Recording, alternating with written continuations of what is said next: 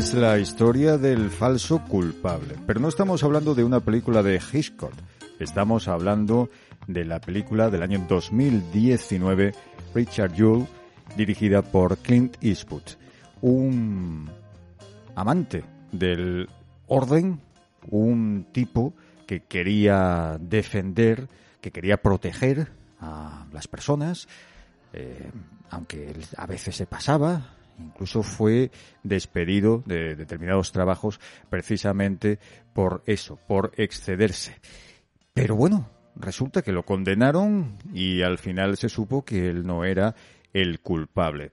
Esta es una historia que hoy protagoniza nuestro programa, la radio que me gusta. Tenemos con nosotros en Madrid a José Manuel Álvarez, director de Mundo Doblaje. José Manuel, bienvenido. Hola, ¿qué tal? Buenas tardes. Un abrazo grande y caluroso. Caluroso sobre todo, porque con esta temperatura, como para un, abracito fresquito. Antonio Martínez, en Jerez de la Frontera. Antonio, abogado, muy buenas. Hola, ¿qué tal? Desde aquí también otra cosa no te puedo dar, pero abrazos calurosos, todo lo que quieras. Calor, todo lo que quieras aquí. Bueno, bueno. Y, en Benaluca Safija, abrazos calurosos también. Maturana, Juanma, muy buenas humorista. Hola, ¿qué hay? ¿Qué pasó? Pues sí, calurosos también, ya te digo, con 34 grados centígrados, que son, que me gusta decirlo por, la forma, no 23 Fahrenheit. A ver tú, a ver tú. Uy, uy, pues eso ya es demasiado, ¿eh? Eso es demasiado, pero bueno, ¿hay aire o no hay aire? O sea, de levante. Bueno, el levante es peor porque hay más no, no, no, está calmado. El Levante está calmado, que también hay veces que te deja el coco más centradito, pero aunque sea un poquito de viento, día de correr, sí. Una mejita, aunque sea ya de, de poniente, ¿no? Sí, aunque sea de poniente, claro. Bueno, pues Richard Jewell, un héroe que se transformó, según la prensa y determinados eh, personajes dentro del FBI, en el máximo sospechoso, el máximo culpable, aunque nunca fue acusado formalmente. Hubo una investigación, solo que se filtró a través de un agente del FBI. Y cuando esto ocurrió, porque estamos hablando de una historia basada en hechos reales, lo que cuenta Eastwood ocurrió en el año 1996 con ocasión de la celebración en Atlanta, en Estados Unidos, de los Juegos Olímpicos. Una historia en la que Clint Eastwood trata de acercarse a la realidad, a lo que pasó realmente. José Manuel, Clint Eastwood, tiende a contar estas historias. ¿Por qué crees tú que em, le gusta especialmente historias em, que ya han sucedido, que han sucedido en la realidad? ¿Cuál es su visión, su objetivo, su interés, según tú, José Manuel, a la hora de retratar estas historias? Yo pienso que, por un lado, Clint Eastwood es un hombre que ya tiene una edad y una cuenta bancaria lo suficientemente importante como para poder permitirse el lujo de rodar aquello que, que más le interese. Por eso por un lado, ¿no? Por otro lado, yo creo que está muy claro que Clint Eastwood tiene un sentimiento patriótico muy fuerte y el sentimiento patriótico estadounidense puede parecer contradictorio porque mm, el amor a tu país va unido con eh, un sentimiento crítico hacia la sociedad en la que vives pero no con ánimo destructivo, sino con ánimo de mejorarla o de sanearla en aquellos aspectos que puedan estar podridos o enfermos, ¿no? Eh, o tóxicos, como dicen los pijos hoy en día. Entonces, eh, yo creo que en ese sentido, um, Clint Eastwood se permite el lujo de rodar historias como esta. Para mí, eh, lo más destacable de Richard Jewell, que es una película yo creo que importante, por el contenido y también por la forma que tiene, ¿no? Pero, pero sobre todo por el contenido, porque para mí eh, retrata una realidad mm, pues de siempre de la sociedad norteamericana. Estados Unidos es un país en general la cultura anglosajona es eh, un país muy dado a buscar siempre un chivo expiatorio, ¿no? Un culpable, sea o no sea, o independientemente de que verdaderamente sea el culpable o el responsable de un determinado crimen o de un determinado acto delictivo. Esto quedó muy bien reflejado ya hace mucho tiempo en la maravillosa película de eh, Matar a un ruiseñor, y Richard Jewell sigue esa misma estela. Nos retrata o nos cuenta la historia de un hombre cuyo perfil, por ser gordo, por ser grasiento, por ser feo y también por ser blanco eh, y de extrema derecha, podríamos decir, pues encaja perfectamente en la figura del chivo expiatorio. ¿Qué es el chivo expiatorio? Vamos a ver, Wikipedia nos dice que un chivo expiatorio es la denominación que se le da a una persona o grupo de personas a quienes se quiere hacer culpable de algo con independencia de su inocencia, sirviendo así de excusa a los fines del, del perseguidor o del acusador o de quien inculpa, ¿no? De quien está acusando. Entonces yo creo que esto queda muy bien retratado en la película de Clint Eastwood. Eso por un lado. Por otro lado, la mentalidad de la gente del FBI que investiga el caso queda muy, muy bien retratada con eh, una frase para mí lapidaria que él dice en un momento determinado de la película, ¿no? Y es la siguiente. Se sospecha siempre del que encuentra el explosivo, mm, cosa que hace Richard Jewell, que es el héroe de esta película, el héroe muy a su pesar. Y luego, bueno, volviendo al chivo expiatorio, pues eh, es algo que se ha utilizado políticamente por todas las dictaduras, por todos eh, los enfoques totalitarios en política y especialmente por el nazismo alemán eh, durante los años 30, con el pueblo judío, por ejemplo, con los gitanos, eh, con los retrasados mentales, etcétera, etcétera, y con los comunistas, por supuesto. Entonces, mm, esto queda muy bien reflejado en la película. Y luego, la otra gran hipocresía que refleja el film y que para mí es muy destacable es el racismo auténtico de la sociedad americana. Mucha gente puede creer, de la que nos esté escuchando, puede pensar que cuando eh, piensas Estados Unidos y racismo, inmediatamente piensas en, en negros. Pues no, pues el peor de los racismos es contra los latinos, a los que los yanquis nos desprecian, me da igual que hayas nacido en Baracaldo que hayas nacido en Tegucigalpa, y contra los gordos, las personas gordas.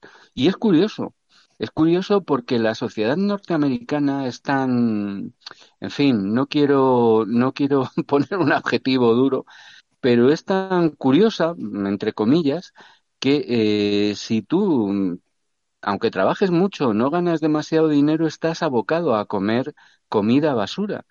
Mm, y claro, si comes comida basura, estás comiendo mucha grasa, estás comiendo de una forma que no es sana, que no tiene nada que ver con lo que estamos acostumbrados a comer en España, eh, por supuesto, y en Europa, y te puedes inflar como un globo cogiendo un peso descomunal. Eh, claro, luego aparte, si en vez de beber agua, pues bebes refrescos azucarados, ya lo acabas de rematar.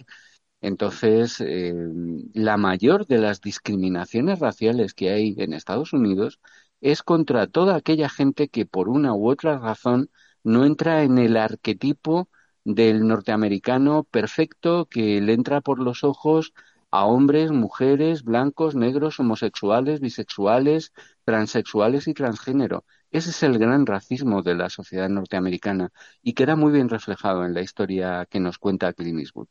Antonio Martínez, abogado, esta película en pocas palabras.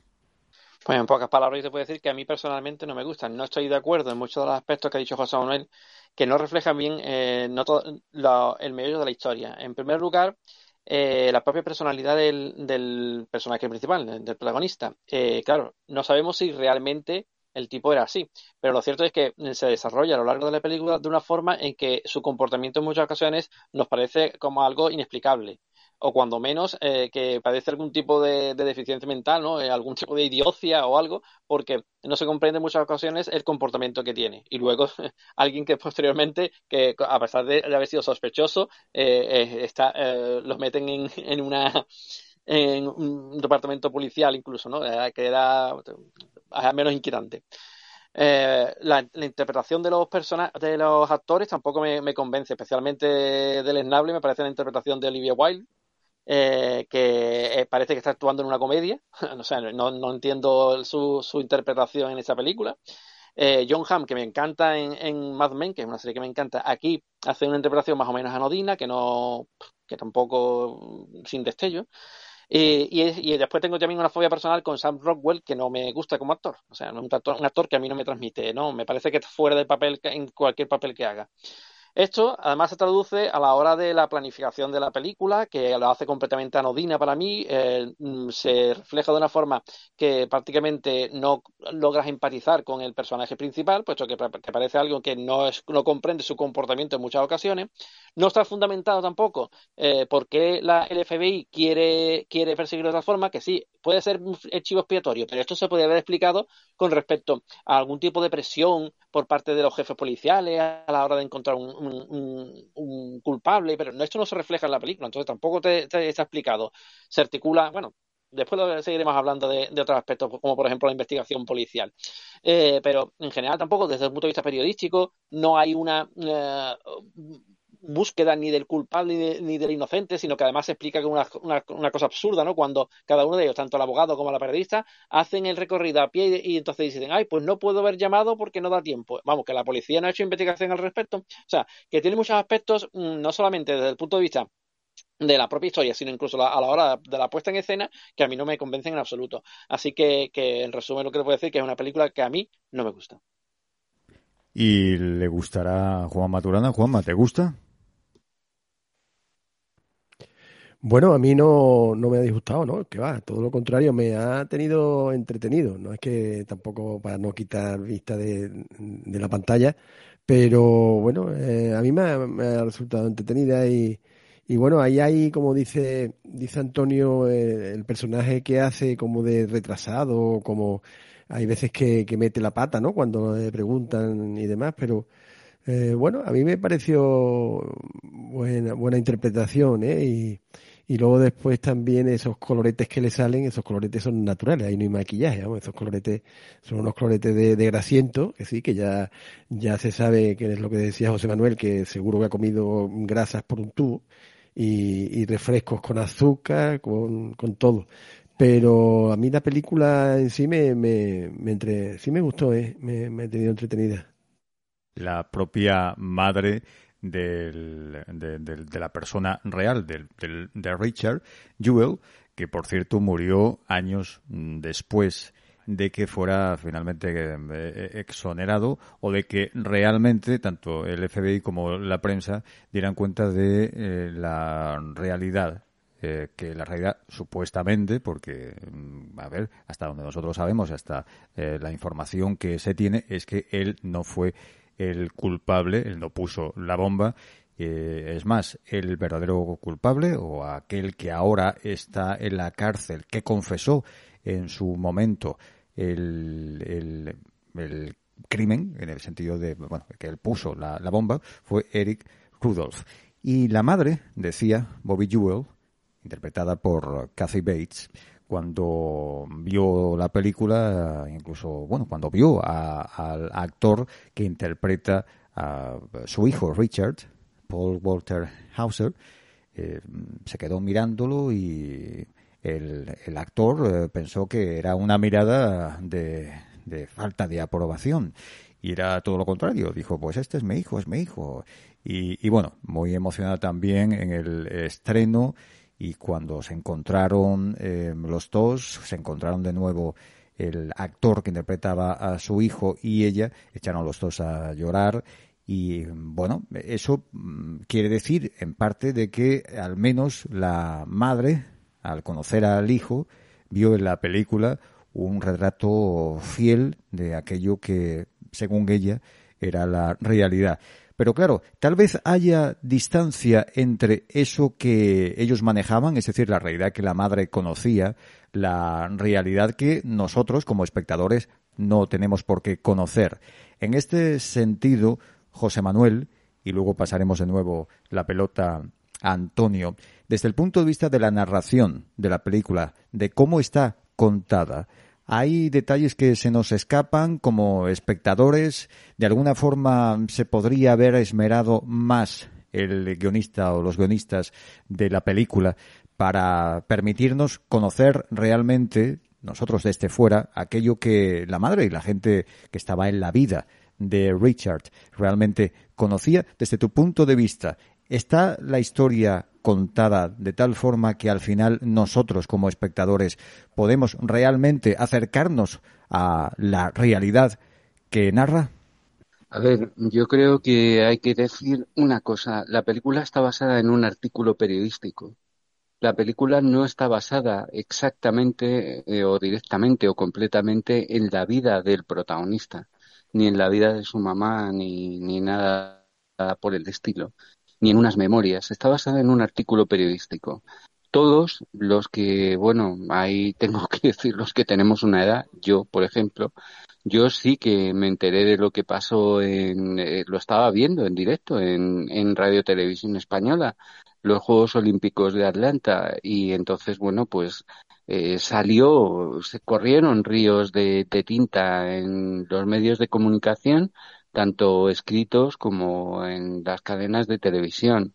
Entonces yo entiendo que eh, el relato no puede ser un relato exhaustivo porque no te están contando, no es una película autobiográfica o no, no es un biopic, es una película que te narra una serie de hechos y para mí lo importante, vuelvo a insistir en ello, es el contenido de la historia, es la parte más ácida y más crítica. A ver, que podría haber sido, mm, no sé, más, eh, más completa, más eh, haber hecho un retrato psicológico de cada personaje, probablemente, pero es que entonces estaríamos hablando de una serie de televisión, no de Netflix, porque afortunadamente Netflix creo que no existía entonces, pero sí podría haber sido una serie de cinco episodios o de cuatro episodios de HBO y bueno, pues, eh, pues te hubieran hecho un retrato más a fondo de cada personaje, el por qué surge tal, las condicionantes o los condicionantes sociales de tal, pero no, no, es que eh, Richard Jewell no tiene ese fin. Richard Jewell te habla de un hombre al que se le cuelga un mochuelo porque encaja en el perfil de sospechoso, pero que no es, eh, no es un psicópata, es un héroe. Entonces, desgraciadamente para él, da más el perfil de villano que el de héroe. Y la gente lo ve más de esa manera porque resulta una figura antipática a los ojos del pueblo. Ni más ni menos. Y yo creo que eso lo retrata muy bien Clint Eastwood. Antonio. Pues, pues, pues no estar de acuerdo con José Manuel. Eh, yo creo que no retrata bien, precisamente por lo que él dice eh, en el sentido de que eh, se basa simplemente en el artículo periodístico. Es lo mismo que, ha sucedido en otras películas suyas, ¿no? Como en la de Mula, que, en la que a partir de, una de eso, del dato mínimo que aparece en el artículo, se desarrolla completamente la película. el resto es inventado. Pues si tienes la posibilidad de invertarte en muchos aspectos de, de, la película, eh, pues utilízalo. En este caso, no se utiliza a la hora de crear una auténtica drama del personaje. El personaje está ahí y parece que como que todo le da igual, que no se entera de mitad de las cosas. O sea, podía generar un drama intenso en cuanto al sufrimiento que podía tener esta familia al verse perseguida cuando él realmente había encontrado la bomba y había salvado muchas vidas y, y en cambio se veía eh, mm, acusado por ello. Entonces, se pierde una gran oportunidad en este aspecto. En cuanto a lo que dice José Manuel, que sirve de crítica en cuanto a la, policía o, o, al periodismo, también queda muy, muy light, ¿no? Es prácticamente, son cuatro esbozos que no llega a desarrollarse. Como decía yo anteriormente, ¿por qué no se utiliza, eh, el, por ejemplo, en cuanto a la investigación del FBI, una confrontación en cuanto a, diferentes eh, policías a la hora de determinar, no, pues yo creo que es culpable que es inocente, y una, serie de datos para intentar justificar una cosa y otra, no sé, que, generara realmente un auténtico conflicto de personajes, porque una película sin conflicto de personajes, que es lo que pasa en esta película, que no hay auténtico conflicto de personajes, eh, al final se genera eh, una cosa anodina, ¿no? Algo que ves y que no, no te llega, no, no, no genera ningún tipo de emoción e, e, especial. Esto mismo pasa también con respecto a los periodistas. Eh, ella mm, tampoco parece que tenga una motivación especial, salvo tener un poquito de fama. Después, en un momento posterior, parece que sí que se conmueve algo, pero, pero de la misma forma podría existir, reflejar también un aspecto de un conflicto entre periodistas, ¿no? De uno que quiere realmente buscar la realidad, otro que sea más sensacionalista, no sé, diferentes puntos de vista también que enriquezca la narración de la, de la película. Esto, sin embargo, desaparece por completo. A la hora de la puesta en marcha también, por ejemplo, de, la investigación policial y las, las manipulaciones que se reflejan. Eh, o sea, lo que se refleja es completamente absurdo. Eh, no creo que sucediera eso de, no, coge el teléfono y, y, dime que hay una bomba, que vamos a... y, y, el otro repite como si fuera un loro lo que está diciendo que por cierto, parece, dice, ya lo tengo, y parece que se está creando una prueba manipulada, una prueba falsa, que sin embargo desaparece y tampoco se utiliza para nada, ¿no? O sea, que, no sabemos por qué se hace eso. Eh, a la hora también de, de, por ejemplo, la relación que tiene con el, con el abogado. Eh, yo como abogado, a mí un cliente me hace lo que mí hace ese cliente y me dura como cliente cinco minutos. O sea, le estás constantemente diciéndole que no responda, que guarde el silencio, que le perjudica, y en cambio está constantemente insistiendo, constantemente infringiendo las recomendaciones que le estás dando. O sea, eh, si es un cliente tuyo que ni siquiera te hace caso en cuanto a la forma que mejor tienes para protegerlo, eh, o sea, como abogado eh, poco puedes hacer ahí, ¿no? Y entonces mm, eso también se refleja en la película de una forma que es completamente absurdo, ¿no? no, no, tiene sentido que un abogado permitiera que, o sea, bueno, que permitiera, no puede evitar que el, cliente haga lo que quiera, pero sí puede decidir no continuar con ese cliente. Eh, así que son muchos aspectos lo que, en lo que determina que no, que no no llegue ningún tipo de, desarrollo profundo en ninguno de los aspectos, ni dramático, ni desde el punto de vista eh, eh, de, intriga, ni desde el punto de vista de confrontación de, confrontación de ideas que haga, digamos, un cierto debate en cuanto a los posibles abusos policiales o, o, del periodismo. O sea que por eso yo creo que, que queda una película que, que formalmente más o menos está bien bien realizada, ¿no? Porque Clint Eastwood es, un buen realizador y, sabe cómo quiere construir la, película, no en todos los aspectos, también tiene eh, para mí fallos en cuanto a la puesta en escena, como por ejemplo en el, en el momento de la explosión de la bomba o el momento previo cuando están allí cantando y están bailando la Macarena, en el que hay un momento en que te fijas y están todos los espectadores absolutamente alineados, como si fueran militares, eh, todos a la misma distancia, la misma posición, completamente sincronizados, una cosa que es completamente imposible en cualquier tipo de fiesta. Cualquiera que haya estado en la feria o en la boda de tu prima o en cualquier cosa, sabes que cada uno va a bailar mirando para un sitio, haciendo el gesto a, diferentes velocidades y en cambio aquellos estaban completamente sincronizados, lo que le da una falta de verosimilitud eh, increíble. O en el momento también en el que pretende eh, mostrar lo que es la presión de la, de, la, de, la, mm, de los periodistas, ¿no? A la hora de seguir a quien van a, entrevistar o quieren sacar un tipo de declaración y lo van persiguiendo como una bandada, en el que eh, en vez de tomarlo desde el punto de vista del propio que está sufriendo el acoso lo toma desde un punto de vista lejano en la que se ve simplemente como un grupo de personas que se que se mueven como un rebaño de un lado a otro. Luego mm, también le resta algún tipo de la utilización de la realización de, y, la, y la colocación de la cámara o la fotografía a la hora de crear una psicología del personaje o lo que está, lo que está sintiendo. Por eso te digo que, que en general a mí la película no me llega porque eh, no desarrolla todo el potencial que podía tener Hablamos de la película Richard Jewell del año 2019 dirigida por Clint Eastwood. Esta es la radio que me gusta. Y hablando de ese baile, coreografía perfecta de la Macarena, hay que ver lo que escucha a los del río, ¿eh? Allí en una película de Clint Eastwood. ¿Quién se lo diría? Ellos están acostumbrados, fíjate, desde el año 96 y antes. La Macarena lleva ya un montón de años, ¿eh? Maturana. Sí, no, eh, eh, te voy a decir una cosa, Antonio. La sevillana, tú te pones a mirar una buena caseta bailando sevillana y ahí están todos perfectos bailando. Y más cuando le dice, mira, que hay una cámara ahí, ¿no? Y más iban a rodar. Y yo creo que lo de, que lo de la Macarena de los del Río eh, ha, estado más, más, más bailada fuera de, aquí de, nuestro país que, que ningún lado. Y bueno, yo, yo he ido también a bodas y a sitios así donde la Macarena, vamos, no sabía bailar todo el mundo, ¿eh? Mm, que sí, que se ve un cierto orden, como si fuera una coreografía perfecta, pero no te creas, ¿eh? No te creas que los del río han dado caña mm, por ahí y están todos, están... Mira, mira que, que sale muy poquito, ¿eh? sale un trocito pequeño, pero vamos, que seguro que estarían dos o tres horas liados con Macarena. Eh, bueno, eh, sabes, a mí es que tampoco es uno de los bailes que me guste. Yo cuando hay que hacer coreografía, eh, las sevillanas todavía te, las puedo seguir, pero eso de Macarena, regular, regular nada más.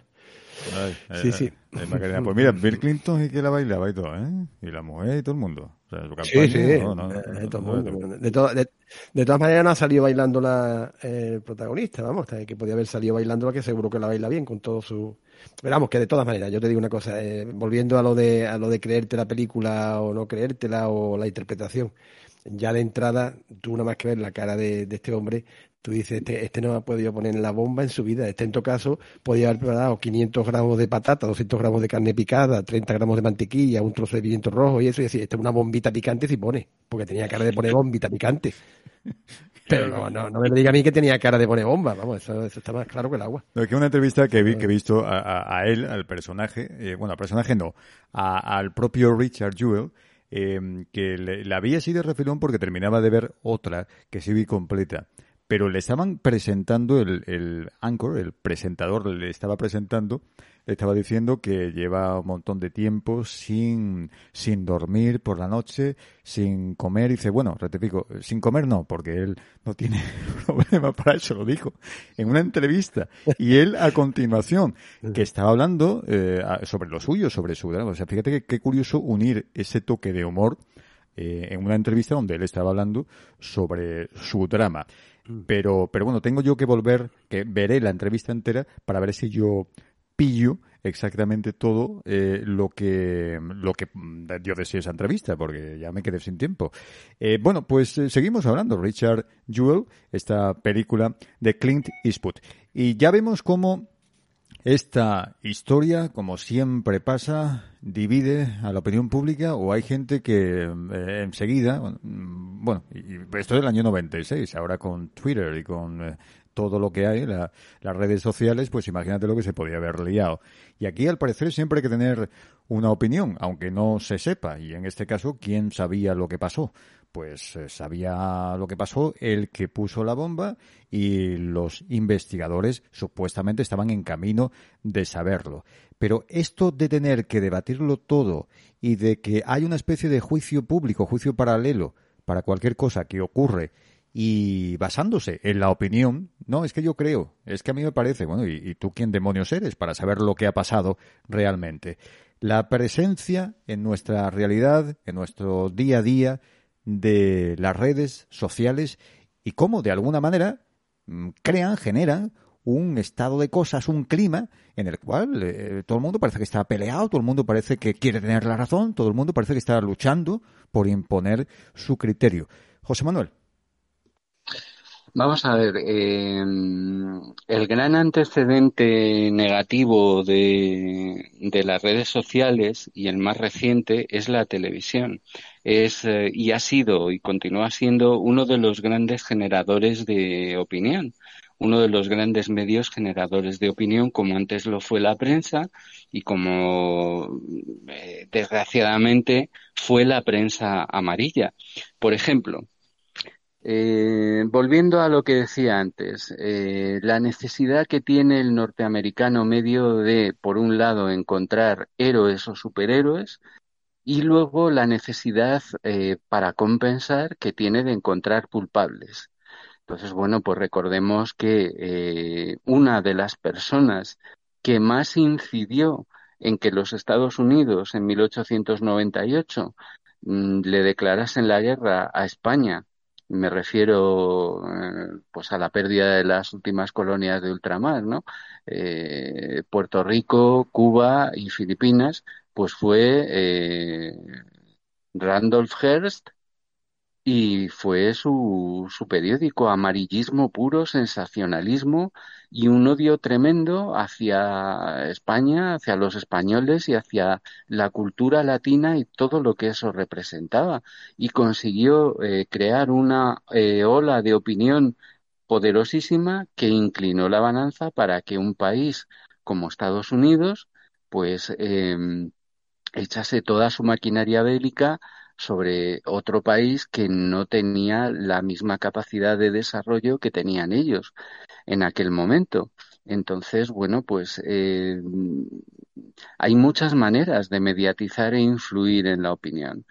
Ya digo, el norteamericano tiene tanta necesidad de encontrar un héroe o un superhéroe como la de encontrar un culpable o una serie de culpables y que además encajen de manera eh, perfecta o fehaciente en ese cliché del culpable, ¿no? Entonces, bueno, pues insisto, vuelvo a insistir en que el pobre de Richard Jewell, pues que era un hombre grueso, un hombre de, de una cultura, pues más bien conservadora, reaccionaria, con un índice de inteligencia no muy elevado, que sobre eso también habría mucho que hablar, eh, porque en Estados Unidos decir la palabra retrasado mental o subnormal tiene unos, um, unas connotaciones muy negativas y no se puede decir porque no queda bien, la famosa corrección política, es ofensivo. Sin embargo, no es ofensivo tratar con desprecio a alguien que encaje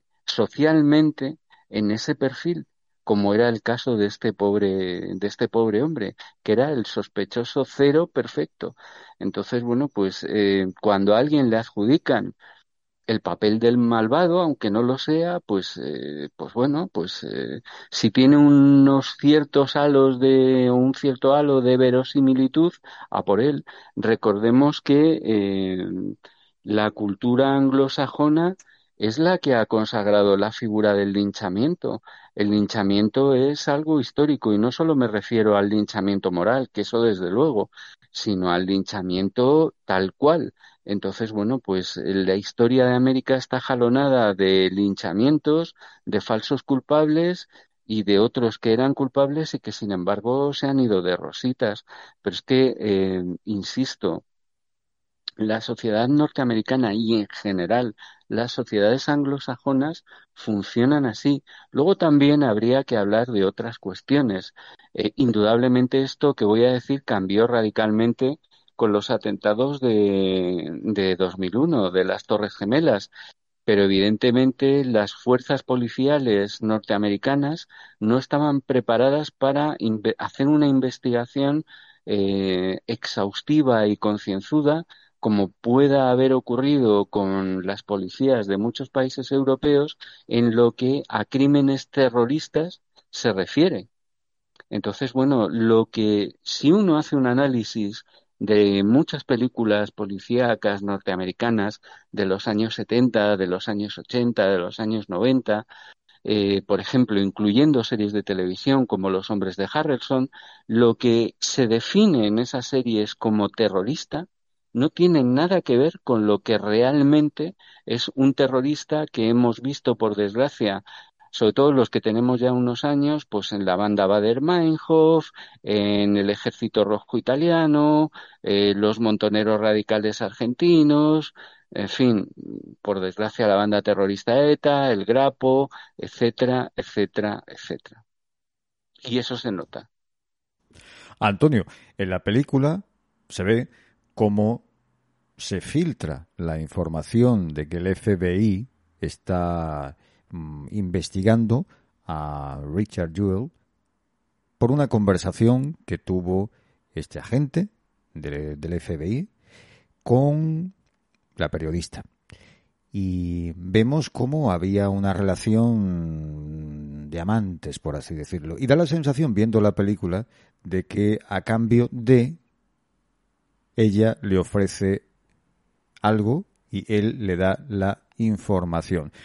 pero sí quería preguntarte por dentro de la película, por este aspecto precisamente, si él, con la experiencia que tenía, no sabía o no podía sospechar que la información que le daba a cambio de una noche estupenda iba a ser utilizada por la periodista para aquello que sabe hacer, bueno, no sé realmente si es que sucedió así o no sucedió así, o puede haber sucedido, o forma parte de la, de la imaginación de Billy Ray, de, del escritor que está detrás del guion, o no. Pero bueno, e, e, es un detalle que... Espérate un momentito, Antonio, se lo voy a preguntar a, a Maturana, ¿a ti qué te parece aquello?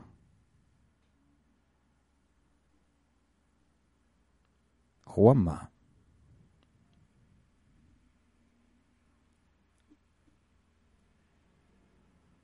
Juanma prefiere guardar silencio. Bueno, pues vamos al abogado. Vamos al abogado. No, no, no, no, estoy, estoy, estoy, estoy, estoy, Estoy pensando ya que, que, que, Antonio, que es abogado, ha dicho tú no hables, tú no abras la boca, como, como el abogado protagonista, tú ni abres la boca. Como dicho abogado, como de abogado, yo estaba yo calladito, calladito. no, me refiero que, eh, eh, que, la, que, la, que yo, igual que la chocolatina, cambio de lo otro, ¿no? Cuando, la, como, como tú sabes, como senador, como senador romano, columela que soy, la palabra de quid pro quo, que eso, que era una cosa por otra, que la emplea al principio con la chocolatina, pues yo creo que en esa, escena, en esa escena, en esa escena tenía que haber hecho igual ella, haber dicho hablando de eh, dame esto que yo ya te daré, o, o hablan de los números no romanos, el 68, ¿no? Para decir, no, pero se hablaron claro, se hablaron claro, se vio claro que ahí había eh, algo. Había, había algo. Dice, está ocurriendo esto, por ahí, está, ocurriendo realmente esto, dijo el, el agente del FBI.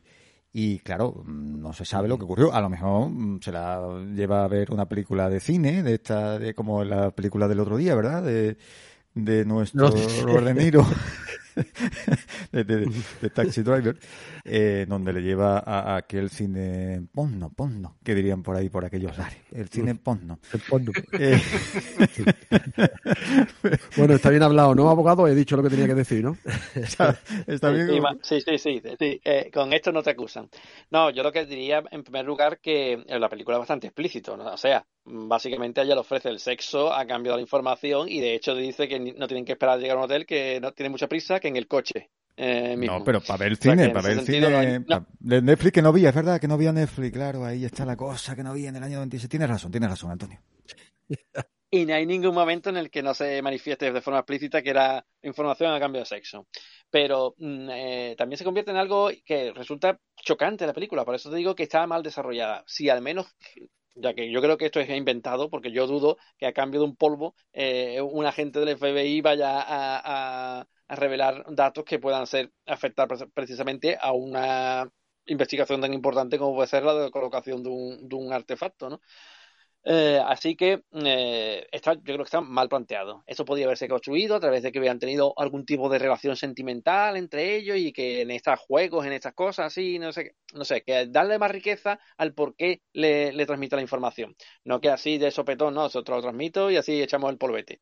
No sé, a mí no me termina de convencer. Pero eh, aparte de eso, es que el, personaje de, de ella mm, está completamente desdibujado, ¿no? es un personaje que ya al principio la vemos como eh, que lo que quiere pretende lucirse entre sus propios compañeros. Además, hay un momento que hace una broma que dice, me voy a poner tetas también para, para ascender o no sé qué. Eh, y, y así al principio sí que tiene un, mayor desarrollo, pero después, posteriormente, eh, queda un poco también diluido a lo largo de la historia. No, no vuelve a aparecer, salvo que en ese momento en el que ella parece que abre la luz y que efectivamente cree que no es culpable, pero, pero no, no llega nunca a tener un calado profundo en, a lo largo de la, de la película.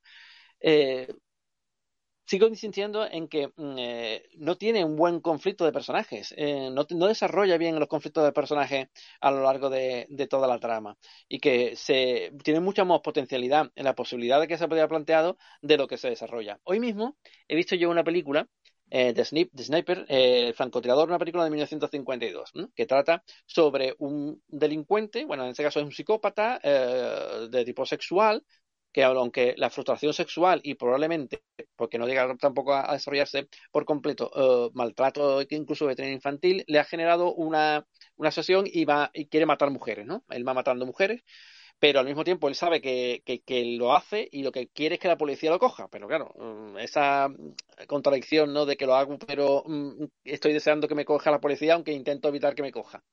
Pero hay un momento en el que hay una reunión entre el alcalde con el jefe de policía, con la oposición, con periodistas, y ahí eh, eh, hay una conversación con un, también un psicólogo, que es el que, un psiquiatra, que pone manifiesto cuáles son los problemas eh, mentales precisamente que puede tener el posible autor de, de los asesinatos. Y, está muy bien porque ahí se ponen de manifiesto precisamente todo lo que en esta película no, no se hace, que es, por ejemplo, conflictos de tipo político, cómo la oposición pretende utilizar la, la falta de seguridad eh, por los asesinatos que se están produciendo en la ciudad, ¿no? Cómo le dice que es que está faltando policía y entonces le dice el alcalde, bueno, si es que hace dos meses propuse aumentar el cuerpo policial y os opusisteis porque decían que eran mucho más impuestos, ¿eh? También critica a la hora de, un, el periodista que, que, dice, no, porque nosotros vamos, si no se consigue, vamos a atacar a esta administración y vamos. Y entonces le dice que está creando, está utilizando eso como sensacionalismo para vender más periódicos. Eh, eh, se pone en, en, jaque también a, la policía que, que, intenta hacer una investigación seria y no se le permite porque se está presionando también eh, para que busque al culpable, ¿no? Y la gente está en tensión porque sigue matando a, a gente, ¿no? Y, a eso mm, me refiero, ¿no? E, en una escena que dura esa escena, no sé, puede durar 6, 7 minutos, eh, hay una mm, tormenta de ideas, ¿no? Que, que, que te muestra todos los posibles conflictos que puedan generarse con situaciones así. Pues esto no se da en esta película. Y es lo que más hecho de menos, que no se refleja todos los aspectos que podían, que podía manifestarse. Y, y, esto lleva a muchas ocasiones a eso, a aspectos que son prácticamente inverosímiles, como lo de eso de que por un polvo eh, el agente del FBI vaya a entregar esa información. Y por cierto, tampoco te demuestra exactamente cuál es la motivación de, del FBI, esa obsesión que tiene por cogerlo haciendo prácticamente cualquier cosa, ¿no? Manipulando pruebas, intentando engañarlo para que firme, no, te estamos grabando un vídeo, pero tú firma aquí, no, tienes que firmarlo de forma real. O sea, eh, simplemente porque eh, aquel de la universidad en el que había trabajado había llamado y ha dicho que, que, se había pasado con unos alumnos y tal y cual, y solamente también en, a lo largo de la película, eh, cuando le hacen la entrevista al, abogado, nos enteramos de que había sido también detenido en un momento anterior por hacerse pasar por policía y que hay algunos aspectos que sí que te demuestran el por qué eh, ser considerado como, como posible sospechoso. Y no hay, que, no hay que olvidar que, por ejemplo, aquí mismo en España ha sucedido que, por ejemplo, para eh, por parte de, brigadas, ahora que están desgraciadamente estos incendios que está arrasando España, eh, de brigadas que, que, se encargan precisamente del fuego para evitar que suspendieran y pusieran fin a sus contratos, a, alguno había sido el pirómano. O sea que, que, no es tan extraño esa idea de que el que pretende ser héroe realmente es el que ha puesto en este caso la bomba.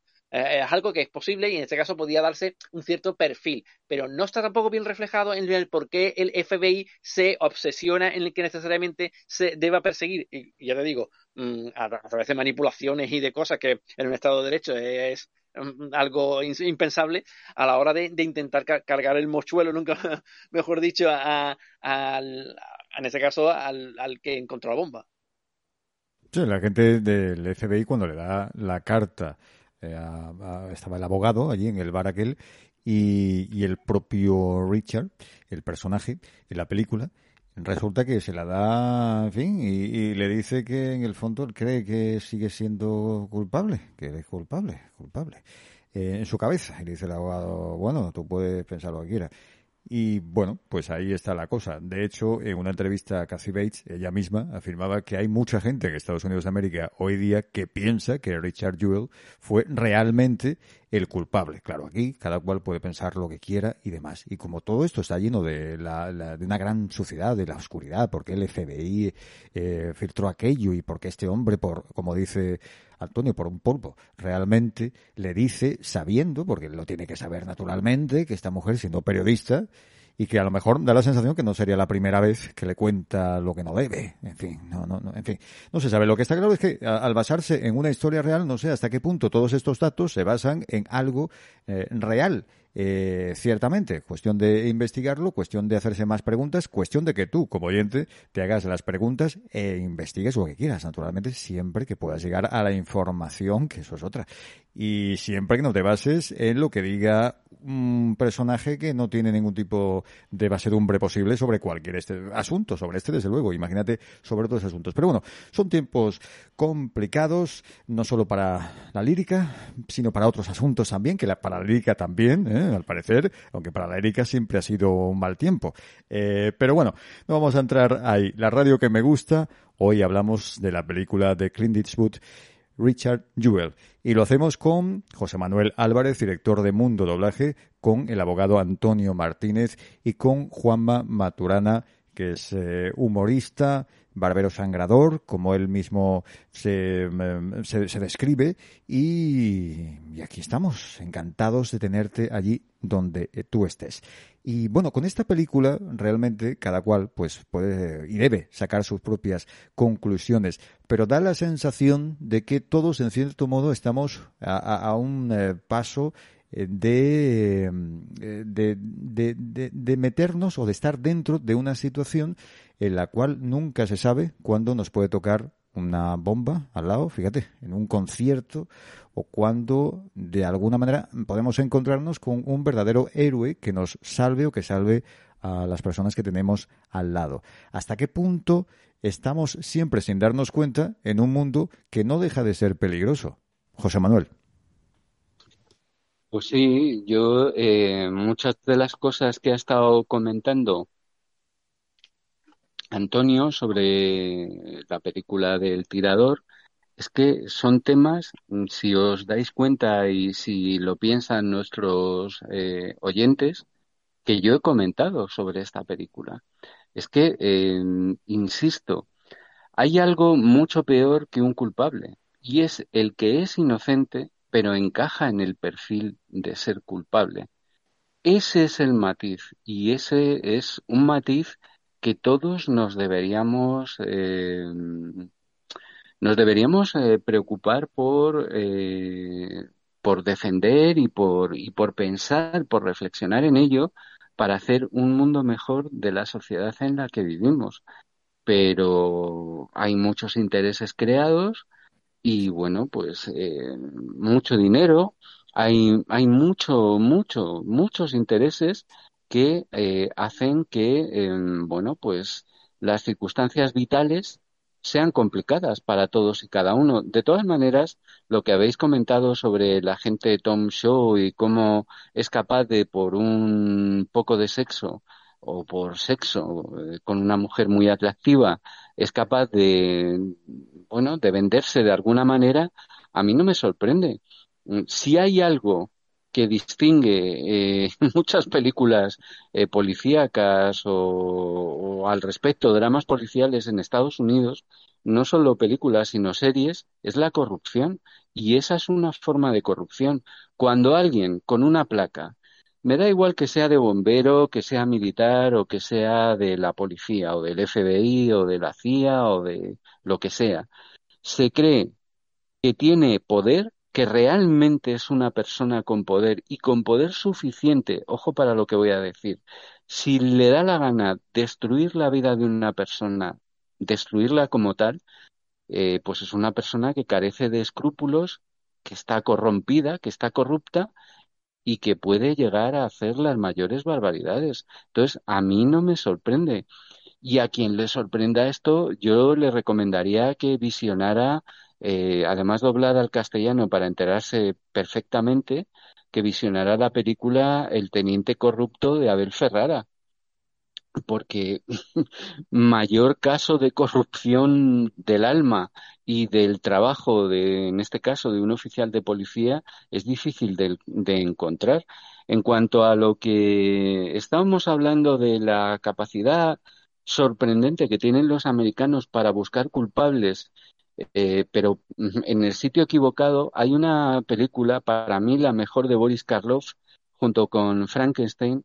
Es, eh, yo creo que la última película que rodó antes de morir, estaba ya el hombre bastante enfermo, y es una película extraordinariamente buena que ya me gustaría comentar en este programa en algún momento. Se titula El héroe anda suelto y explica muy bien por qué se producen los eh, tiroteos masivos en Estados Unidos. De hecho, yo creo que es la única película que tiene el valor de afrontar este tema. Y aquí no estamos hablando de matar mujeres, de matar niños, no, no, no. Un asesino que coge un arma eh, con una mira telescópica y es capaz de provocar un gran destrozo. Y como un hombre eh, armado únicamente con desesperación y con su propio valor, pues es capaz de pararle los pies y de derrotar al monstruo, por así decirlo. Entonces, bueno, pues hay esa doble, esa dicotomía de la sociedad norteamericana. El héroe inesperado, el superhéroe, y el, el monstruo, el asesino, que no siempre, insisto, el culpable, el monstruo, es el que parece que es un monstruo. Y esto yo creo, vuelvo a insistir, que eh, Richard Jewell merece la pena verse. Además recomiendo que se vea doblado al castellano, que está fenomenal el doblaje, está muy, pero que muy bien. Eh, recomiendo que se vea porque lo explica muy bien.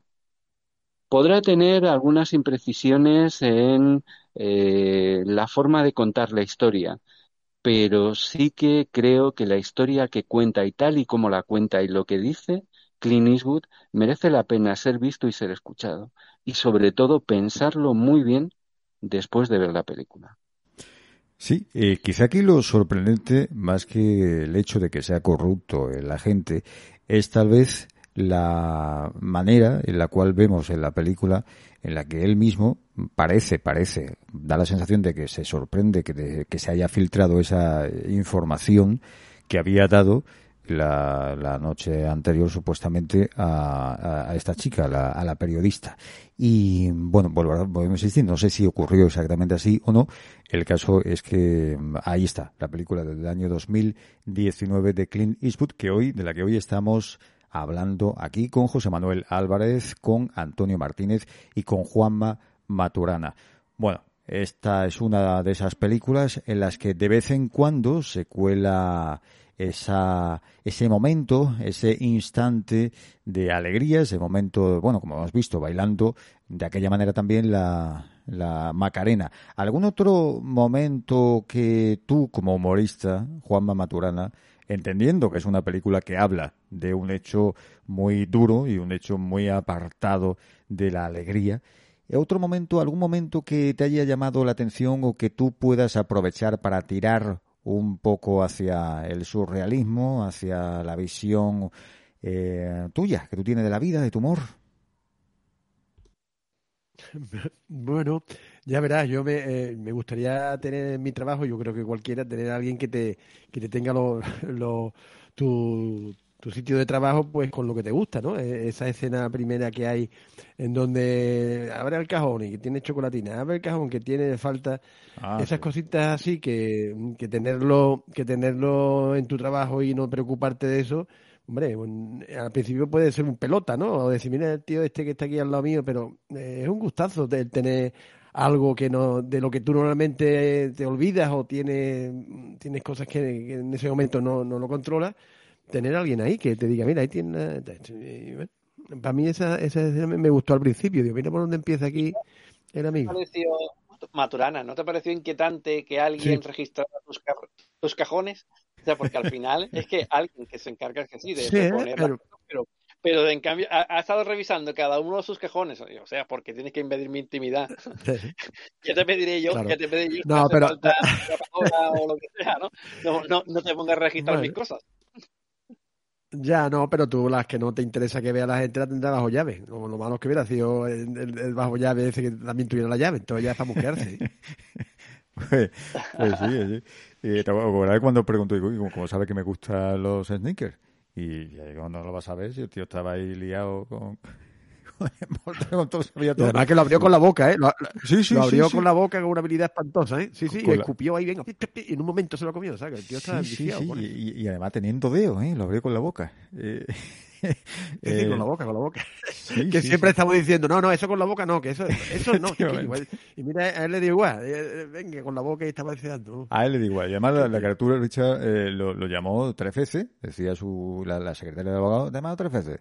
Y resulta que el tío está ahí con su pantaloncito corto, tranquilo, relajado, llega y luego ya él, fue el quien le llama a Richard y, bueno, y, si quieres saber, pues ve la película, ¿eh? ve la película, que es una película del año 2019. Aquí, como siempre, hablamos de películas y te animamos a que las veas. Tratamos de dar eh, una visión, darte una... Bueno, las sensaciones que nosotros tenemos al ver la película, pero claro, siempre mm, como como tú eres el protagonista de tu vida, pues tú tienes que ver la película si así quieres, ¿no? Y si no quieres, pues no la veas. Faltaría más. Estamos en un estado libre y de derecho en Antonio, con lo cual, eh, bueno, yo soy, yo soy en otro, libre de derecho, que, que es eh, que Portugal, que es Portugal, ¿no? Y está en un estado, un estado de ánimo, como siempre, Juanma Maturana, el estado de ánimo Juanma Maturana, pero tú crees que, claro, no es lo mismo ver una película cualquiera, cualquiera, en un momento en el que uno está relajado, tranquilo, alegre, que otro momento en el que uno no, no, no está no está como tiene que estar, no está demasiado bien. Pero naturalmente el cine siempre nos, uh, nos lleva a preguntarnos, a hacernos preguntas y a ver a través de las vidas de otras personas aquello que ocurre en la realidad, siempre que sea buen cine. Y no sé si podremos dedicarle un ciclo a películas malas, malas, malas, malas, malas, malas, malas de verdad. Podría ser un ciclo, ¿eh? ¿Qué, pensáis, eh, José Manuel Antonio? Películas malas, malas, malas, pero malas de verdad. Pero claro, el problema es plantearte, pero hay que plantearse una cosa. Pero hay que plantearse una cosa. Películas malas hechas para que sean malas Hombre, no, que se, hicieron queriendo que se, creyendo y queriendo que, seran, que fueran buenas y al final fueron malas. Porque es importante, porque en muchas ocasiones yo veo películas malas, pero que están hechas intencionadamente malas, eh, serie B eh, y cutres, que al final resultan divertidas porque están hechas con esa intención. El problema es cuando pretenden hacer grandes obras y salen auténticos bodrios, ¿no? Yo qué sé, se me viene a la cabeza no sé, una gran superproducción en su momento como se quiso hacer la del, la del descubrimiento de América aquí, que realmente fue un tostón insoportable. Eh, y, cosas así, ¿no? Grandes producciones. Yo te voy, a, te, voy a dar un título. Películas malas, sí, hombre. Eh, Jesucristo cazador de vampiros, por ejemplo.